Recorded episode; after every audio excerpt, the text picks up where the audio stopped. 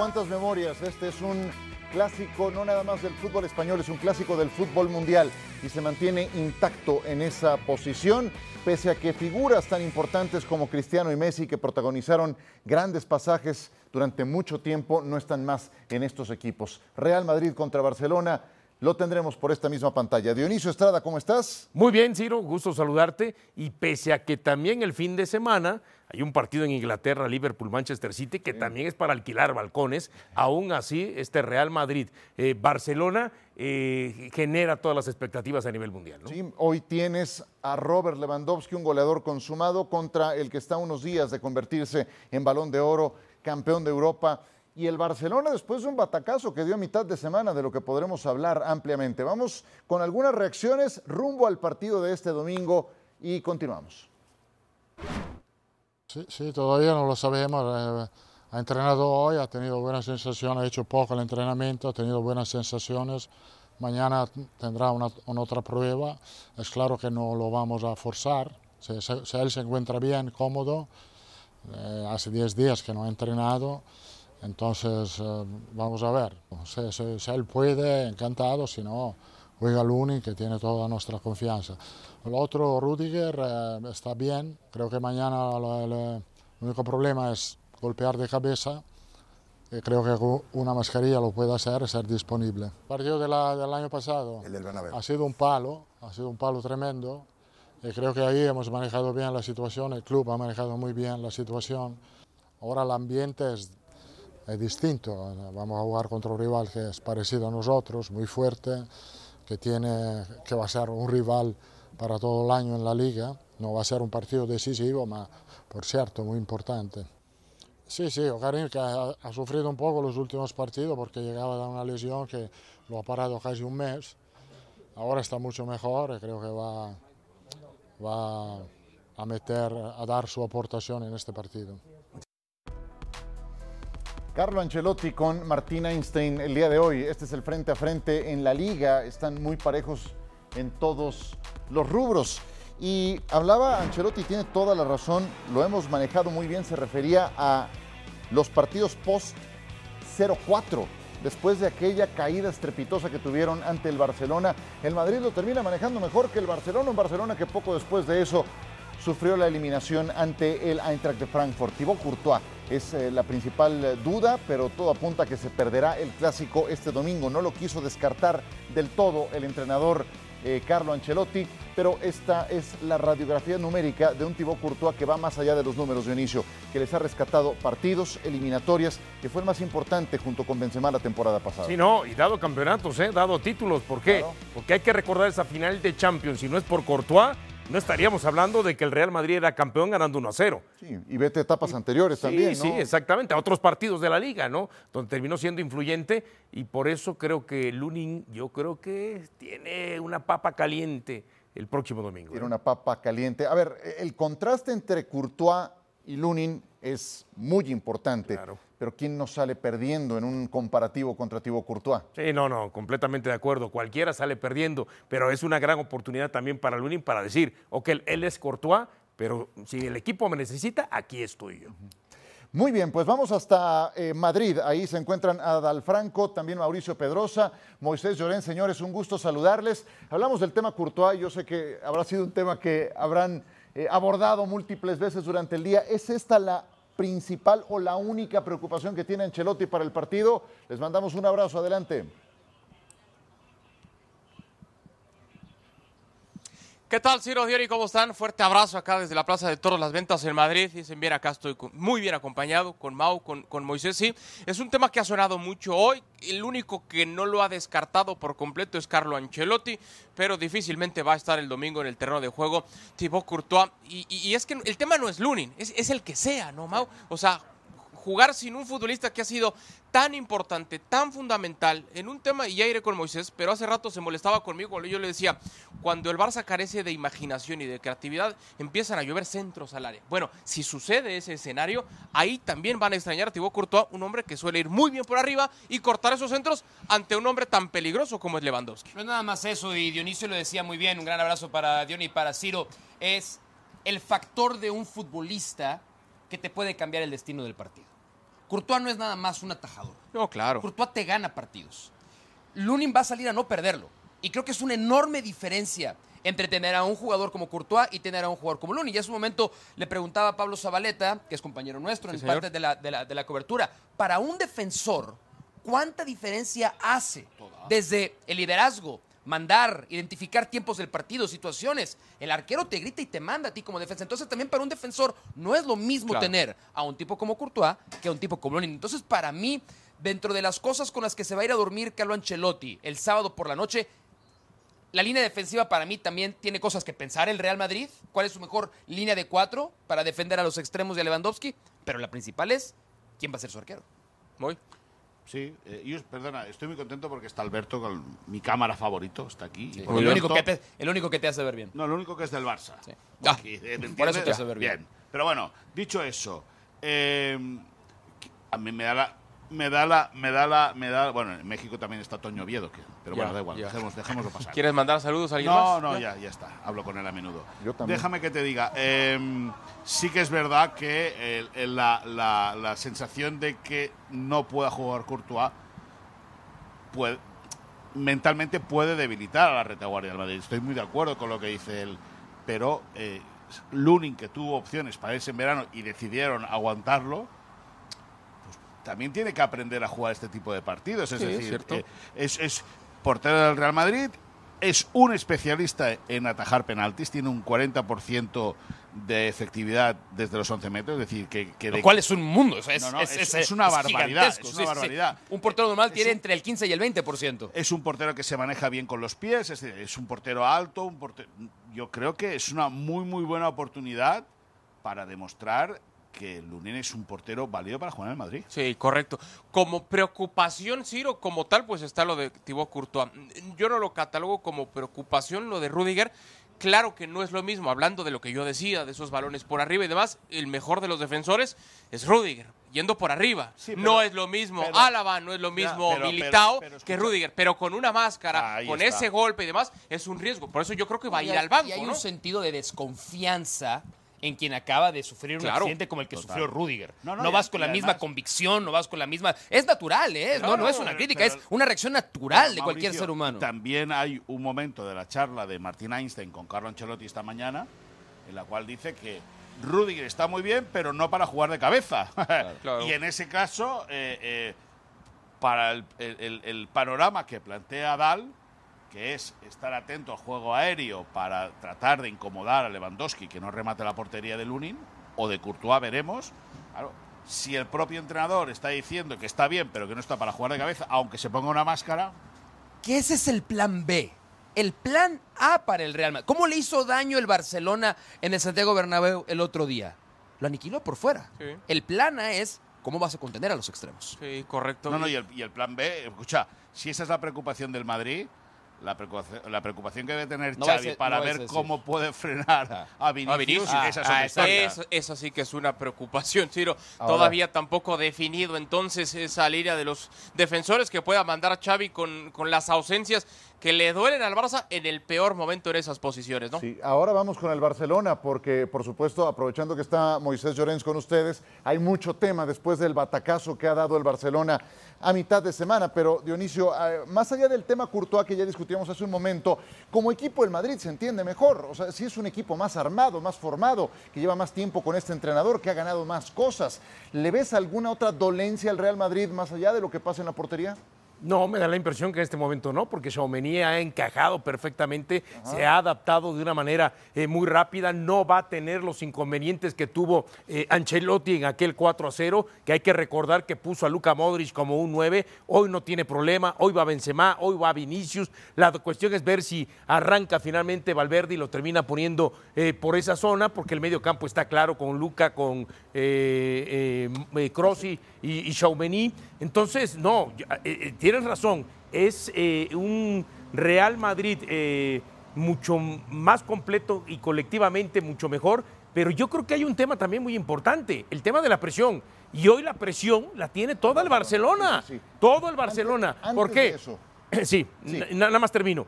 Porque aunque están empatados en puntos, más allá de la diferencia de goles que establece que el Barcelona eh, estaría por encima en este momento, ¿eh? Da la impresión que el partido que se juega son más que tres puntos. Ah, no, porque claro. puede ser o la debacle para Barcelona si lo pierde, y el Real Madrid si lo pierde no pasa nada. Ya estás está en la siguiente ronda. Y estás poniendo el dedo en la llaga. Ahora vamos con eso. Ah, claro. Sí, ahora vamos Claro, con eso, claro, por supuesto. no Champions, pero sí hablamos de estados de ánimo absolutamente contrastantes. Y la primera pregunta que quiero hacer en relación al Barcelona, en principio, es ¿cómo anda el crédito de Xavi?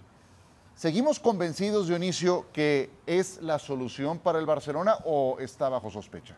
Está bajo sospecha, sí, porque aunque eh, hoy salgan a decir, no, pero es que es de la cantera, no, que es del, del riñón, que tiene toda la filosofía del Barcelona, hay que ver si realmente era entonces el momento para que pudiera tomar al Barcelona, porque es muy fácil de pronto, no, es que se lesionaron los jugadores, no, es que a lo mejor tal no está rindiendo, este, en el caso de Piqué, por ejemplo, que hemos visto que por lo menos en este último partido de Champions terminó siendo eh, un desastre, ¿no? Pero, a ver, no, él no le reforzaron en el mercado de invierno con cuatro jugadores. Ahora sacaron a través de palanca 150 millones de dólares para reforzarle al equipo. ¿Todo? Todo. Entonces, el que hoy está quedando a deber se llama Xavi Hernández. Señores, ¿está bajo sospecha, sí o no?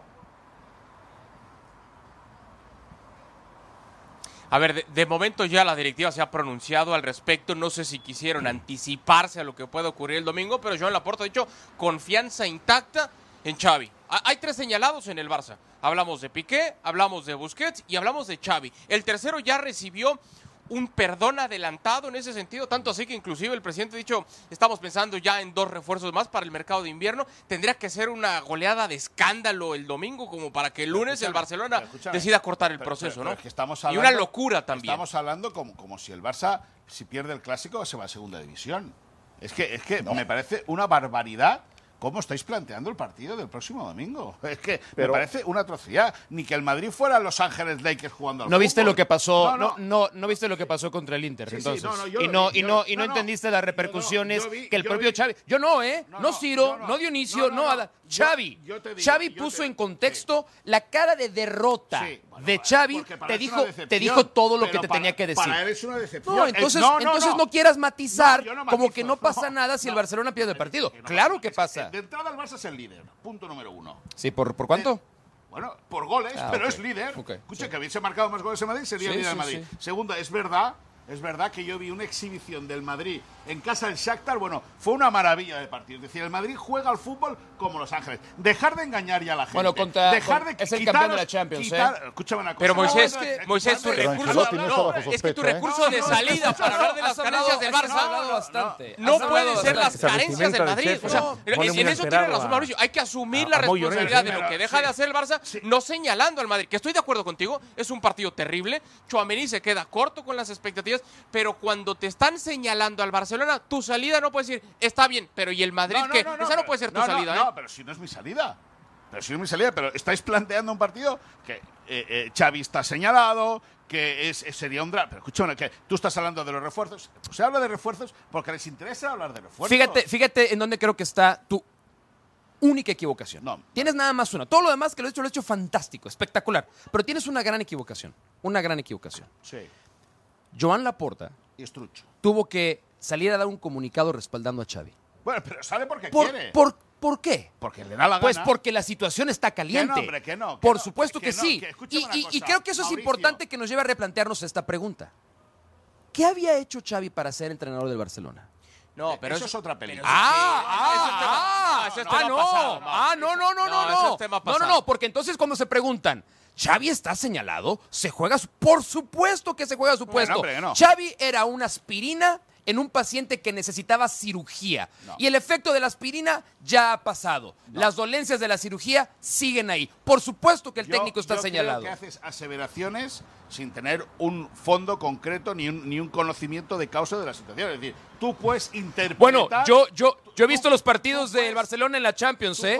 Es muy fácil, tampoco hay que Sí, ser un genio, No, ¿eh, pero- Moisés, pero ¿eh? escúchame No hay, no, hay, no hay que ser un genio tampoco para darse cuenta de eso, cosa. ¿eh? No hay que, no hay que ser un salió genio. el sorteo, cuando salió el sorteo, el primer excitado eras tú. ¡El grupo de la muerte! ¡Es el grupo de la muerte! Lo- ¿Me sabes algo o me hablas al tanteo? No, no, te estoy diciendo lo, que, lo, que, lo que tú decías. ¡El grupo de la muerte! ¡Ay, qué drama! ¡Vamos a...! Y ahora sí, es Sí, decir... todos, No ¿eh? es lo mismo jugar. Todos. No es lo mismo jugar. Otra vez estás No, en la misma puerta, no, otra vez en mira, la si misma no puerta. pueden ¿eh? competir con el no, Bayern, no, si no pueden no, competir con no, el no, es que Inter, entonces, sencillo, entonces es vayan a los jueves, No, vayan a los jueves. Déjame, déjame hablar. No, es muy sencillo. déjame a mí, no, no, mí, hablando dos horas. Es muy sencillo. Si el Barcelona pierde el domingo, a menos que no sea una goleada de escándalo, si el Barcelona pierde el domingo, no tendría por qué haber un cambio de timón, porque no se pierde la liga. Se pierden tres puntos y el Barcelona seguirá Vale, peleando con todo su ejército Y te- por ganar y te ese planteo- título tan y- y te importante. planteo, ya está. Si vuelve a suceder un 0-4, ¿qué pasa? Nada. Entonces, ¿qué pasa? Nada. El, el Xavi es maravilloso, porque entonces diréis que Xavi es maravilloso y Ancelotti, como dice Iñaki Angulo, es el exentrenador del Everton. Porque vais así, porque vais a bandazos. Y ya está. Bueno, difícil. No, bueno, no. Yo lo veo Como- así, sí. bueno, ¿no? no. ¿Cómo se Solo violentó pregunté sospecha, inventado. ¿eh? Tocaste. No, no me Oigan. Alguien se puso como loco. sí. pregunté, No, no, no, solo pregunté si no, estaba bajo sospecha. No dije si lo tenían que destituir. ¿A quién pones? O sea, no para nada. Pero sí hay algo Agua, por que favor. a mí me hace un poco de ruido. Porque Xavi no era el entrenador de Joan Laporta, era más bien el entrenador del proyecto de Víctor Font, que a la postre no termina siendo el presidente del Fútbol Club Barcelona. Yo nada más digo eso. ¿Está bajo sospecha, sí o no? Pero Eh, escucha, porque eh, ahora ya pero, pero tenemos Ciro, refuerzos. Ciro, al igual, Ciro, Ajá, sí. Ciro, Ciro, perdona que te corte. Dale, al igual que Jordi Cruyff no era el director deportivo de Joan Laporta y era el director deportivo de Víctor Font. Es decir, al final Laporta se ha hecho con el proyecto, en muchos casos, de Víctor Font. Y ya está, es decir, pero eso no quiere decir ni que, ni que Xavi esté bajo sospecha. Xavi, te insisto, o os insisto, a ver si se os mete en la cabecita. El bufanda en toda la temporada. El Barça ha caído en Champions de manera estrepitosa en cuartos de final, en cuartos de final, en, en cuatro Ah, partidos quisieras. de la fase de la fase de grupos. Perfecto. Ahora, eh, dicho esto, dicho esto, no está, no está eh, la, la cosa tan dramática como No. vosotros queréis vender. No, Y ya no está. está, Ahora. Espérate, No. en unas semanitas no va a estar, no te preocupes. espérate tú, en unas semanitas tú, puede estar. Espérate tú, que el año pasado era igual con Ricardo Bueno. Puig, que vino gallito Ya, y se fue a casa ya. calentito con cuatro para Ya, casa, ¿eh? ya, ya, o sea, ya, que ya, tranquilidad. Sí, y, y a la postre no le sirvió de gran cosa ese 4 a 0 al Barcelona, porque después de eso viene la eliminación contra el Eintracht Bueno, Frankfurt. da igual, y el da igual, Real Madrid pero como terminó vamos de resultadistas, pues es lo que hay.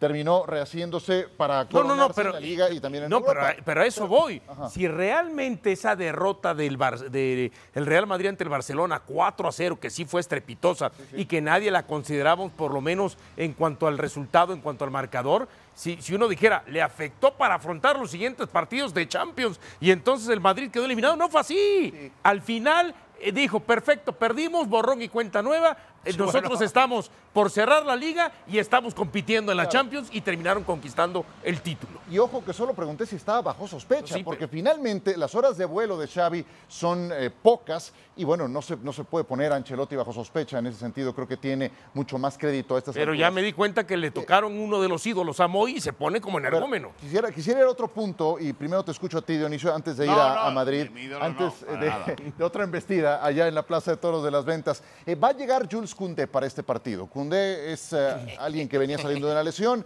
eh, ya entrenó esta semana, al fin lo hace, y te puede resolver ya sea en la lateral o bien en la defensa central. ¿Dónde será mejor ponerlo? A mí me da la impresión que tendría que ir de central hoy. ¿No? Después de lo que vimos justamente ante el Inter de Milán por parte de Piqué, ¿no? Donde estaba completamente perdido, yo creo que hoy hace más fuerte para hacer pareja con Eric García, que tuvo un muy buen, un buen primer tiempo y después en el segundo se cayó ante el Inter. Yo pondría a Condé por eh, justamente acompañando a Eric García, ¿no? Y es que la pregunta tiene que ser esa, la configuración defensiva de un Barcelona que yo sé que tiene pegada, señores, y eso creo que está a la vista de todos. Lewandowski entró con eh, la pólvora seca esta temporada, marca constantemente, pero eh, recibe tres goles a mitad de semana contra el Inter y eso que Ter Stegen fue también figura en otro momento de ese partido, ¿no? Entonces algo está fallando, está haciendo cortocircuito en el funcionamiento del Barcelona, especialmente la parte defensiva. ¿Cómo esperan que se configure el equipo para este partido en la retaguardia, señores? Adelante. De entrada, hablábamos hace rato de los señalados, creo que en toda esta configuración y en estas opciones que tiene Xavi, el que menos opciones tiene de jugar es Piqué, ¿no? Porque hoy hablamos de Jules Koundé como central o como lateral en compañía eh, de Marcos Alonso, de Eric García, pero el, el, nombre más sonado en ese sentido quizás es el de Gerard Piqué. Eh, no es tanto problema en dónde vas a poner a Koundé por el simple hecho de que sea donde te juega mejor, sino la responsabilidad que le dejas entonces al tipo que va a marcar a Vinicius, ¿no? Si, si Piqué no sale de inicio, que yo quiero ver qué va a hacer Xavi Hernández. Pero tú qué crees? Yo quiero verlo. O sea, yo creo que si no lo saca, lo mata, definitivamente. Y no está el Barça para, a día de hoy, con Araujo lesionado y con Christensen lesionado y Cundé saliendo de una lesión, que el protocolo habitual de lesionados, al menos en el Barça, es una vez recibes el alta médica, jugar la última media hora de partido y al partido siguiente, si el técnico considera ya apto ponerlo titular, vamos a ver si realmente se carga a, a Piqué y si se carga a. Sergio Busquets. Ese está más difícil. Esa es la otra, porque ahí no hay, no, no hay un tema de lesión que tenga No. que suplir. Y, hay- y es, y, y- y parte mucho más desde la filosofía y lo que quiera hacer Xavi. En el caso particular de Jules Koundé, es elige tu veneno. Es elige tu veneno. Sí, es verdad. no hay una respuesta, porque si lo pones a jugar de lateral, desproteges evidentemente lo que puede hacer el Real Madrid eh, en los desplazamientos de Karim Benzema, asociarse con el medio campo, que le cuesta un montón ya salir a Piqué a perseguir a Nueva hasta esa zona y ni hablar de Eric García. Eso Jules Koundé lo podría hacer. Pero si lo pones a jugar entonces de defensa central, juega seguramente Sergi Roberto como lateral derecho y a rezar. Y a Porque rezar. Sergi Roberto No, contra, contra, contra Vinicius, Sí, señor. pues No. también es una pelea da- muy A mí dispareja. me da la impresión de que en ese sentido volvería a jugar con pierna cambiada Alejandro Valdé. Me da la impresión. Por la velocidad. Por la velocidad. Claro. Porque le aguantaría la carrera. Otra cosa es el desborde. Sobre todo si efectivamente termina jugando Valverde como extremo derecho de- del, del Real Madrid y no Rodrigo. Sí, que eso, eso no lo puede saber Xavi, ¿no? Y esa, esa siempre es la carta que tiene bajo la manga Carlo Ancelotti. La Jugar es que- con Rodrigo o jugar con La Valverde. verdad es que el Barça llega con el problema de, de- de- de la lesión de Araujo, la lesión de Christensen, la lesión de Bellerín. Es decir, todas las opciones que había planteado y sobre todo la de Araujo, que lo que hizo el año pasado fue, además de frenar a Vinicius, intimidarlo constantemente, ahí se, se le cae uno, uno de los grandes eh, baluartes que tenía Xavi para intentar frenar al Madrid. Aunque estamos todos completamente de acuerdo con lo que recién estás se- señalando, pareciera que estás abriendo otro paraguas No, para más. nada. Eh, y, y con tantos que has abierto hoy, Y no hay nubes, deberías ¿eh? empezar Una a venderlos, carpa, ¿qué ¿eh? paraguas? Y no hay Una nubes, carpa. no, No no, hay una sola nube no, no, en la no, tanto-. ¿Qué vas a hacer con tanto paraguas en tu casa, eh? Sí, sí, yo no estoy abriendo ningún paraguas. Yo, soy- yo te explico lo que No, es hay. que me hablaste Ahora, de los grupos, me hablaste de los partidos del Madrid, me estás hablando de yo los vendo- yo, vendo- Está bien. yo puedo abrir paraguas, pero tú vendes unos espejitos de miedo. Ah, ¿eh? pe- pero los vendo caros. No, no, pero no, Pero los no, vendo caros. son falsos. Pero los vendo Pero caros. falsos. Y te van a meter en la cárcel. Vas a ir a la cárcel. Pero tú pagas mi fianza, ¿no? No, para nada. ¿Usted? Tampoco. que no. Él te deja Con, tirado, eso, con estos amigos, que no. ¿para qué queremos enemigos? Una si no- palanca. Vendría Yo ni- una palanca. Activa la palanca, exactamente. Activa la palanca para pagar la fianza este desgraciado. Cartel de triunfadores en la Plaza de Toros de las Ventas allá en Madrid. Les mando un abrazo. Le ladrón, ¿qué me Han sido eh, dos vueltas al ruedo las que el juez de Plaza Tomatito. ha concedido Mira, Tomatito, a nuestro el cartel litri. del día de hoy. Y pajarito. Vámonos a lo que sigue ya. Muchas gracias. Venga. Abriendo la puerta Adiós. grande los Adiós, señores adiós. Moisés Llorens, Adal Franco y Mauricio Pedrosa. Continuamos. Que son delanteros pero tienen cualidades totalmente diferentes. O sea, los dos tienen lo que tienes que tener, un 9, que es gol. Si no tienes gol es muy complicado que, que juegues tres partidos seguidos en, un equipo como Madrid-Barcelona y después... eh, yo creo que también tienes que tener una personalidad acentuada, ¿no? Porque vienen buenos momentos, vienen malos momentos y si no sabes aceptarlo, sobre todo los malos momentos, eh, es complicado que, que puedas rendir al, al máximo nivel. O sea que bueno, eh, no sé si tenemos cosas en común, seguramente sí, pero yo creo que ellos dos son mucho más completos porque el fútbol afortuna- afortunadamente eh, evoluciona para bien. Entonces los delanteros de hoy en día están mucho mejor físicamente, son mucho mejor jugadores, son mucho más completos que lo que éramos en nuestra época. I think they, they are playing well in, in La Liga. Obviously, uh, they are in the in the top position. Uh, they are a little bit in trouble in, in the Champions League. I don't believe that they are playing playing bad at all, but the results are not not good for them. But I believe I believe that they they will do a, a great game in in Sunday and they can beat Real Madrid in the Clásico. Muy bien, puntos de vista diversos. Probabilidad de ser campeón. Así está de acuerdo con ESPN, ESPN Football Index. Vean cómo se mueve si gana el Madrid. Se dispara al 64% por 33. Si empatan, si gana el Barcelona, se va al 59 contra 33. Pero falta mucha liga todavía por jugarse. sí. Entonces, Como para poner esos porcentajes, falta mucha Claro, digo, es un juego donde hay mucho orgullo de por medio y ahí es donde sí hay un impacto importante y más para el Barcelona que está eh, con todos los reflectores puestos después de lo que pasó contra el Inter. Eh, algunos recuerdos, el 0-4. Sí, eh, ese inesperado 0-4 y donde de pronto a partir de ahí, ya sabes, ¿no? Se empezó a vender la figura de Xavi y también de este Barcelona, que entonces, este, apuntalándose, pudiera competir eh, por la liga y competir por Europa. Ya vimos que, que no es así, que simplemente fueron cuestiones de momentos, ¿no? Era otra Barcelona, tal cual, otro Barcelona. Y, y bueno, después de ese partido donde queda muy mal el Real Madrid, donde no contó con Karim Benzema, el Madrid se rehizo, se coronó en Europa y se coronó en la liga donde ya tenía un colchón muy importante.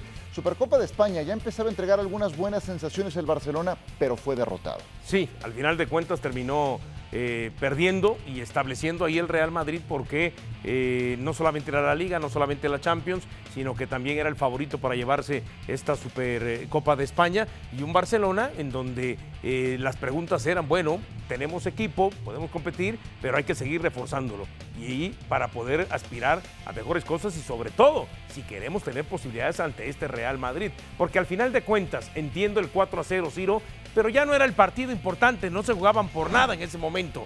Cuando se jugaron por algo lo ganó el Madrid, ¿no? Exactamente, y eso es lo que importa a fin de cuentas. Y este otro recuerdo en octubre del 2021 con Vinicius y con Lucas anotando por el Real Madrid en aquel 2 a 1. El eh, conjunto culé tuvo de parte de Agüero la anotación. Son antecedentes a este partido, finalmente, ¿no? Sí, so- son antecedentes, pero a ver, hace un rato decíamos, aquellos que piensen que solamente son tres puntos los que se pierden, a ver, para el Madrid sí, solamente serán tres puntos en caso que Barcelona se lleve la derrota y faltará mucha liga. Porque al final de cuentas el Real Madrid ya hizo la tarea en la fase de grupos de Champions y está en la siguiente ronda. Y, y en la liga faltará mucha liga. Pero si el Barcelona pierde, no es que sean tres puntos nada más. No es que el Real Madrid se me fue tres puntos. Es que puede ser como que la gota que derrame el vaso para profundizar una crisis combinado con lo que está pasando en Champions. Sí, ahora no, no creo que vayan a destituir a Xavi si No, ni yo este tampoco. partido, ¿a quién pones, no? Pero lo que sí es que de ganar el Barcelona no debe de pensar que es un trofeo que va a añadir a su, a su, a su vitrina, ¿eh? para nada, porque después viene el Athletic de Bilbao, tiene también al Villarreal, son sus dos siguientes partidos en el torneo de liga y queda todavía mucho fútbol por jugarse. Lo que sí es que el ganador de este partido amanecerá como líder en solitario de la competencia. Y tendrá eh, ante una cuestión de empate, pues el enfrentamiento entre ellos como una ventaja. en principio. Aquí los esperamos por esta misma plataforma, el clásico del fútbol de España. Gracias, Dionisio. Gracias, Ciro. Hay un partido que nos lo ha dado todo. Late Dramas.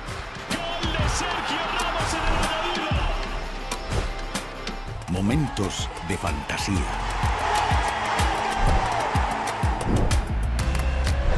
Delicias para los fans del suspense. romance más clásico. Y por supuesto, acción sin límites. Y es que busques lo que busques, no hay historia más grande.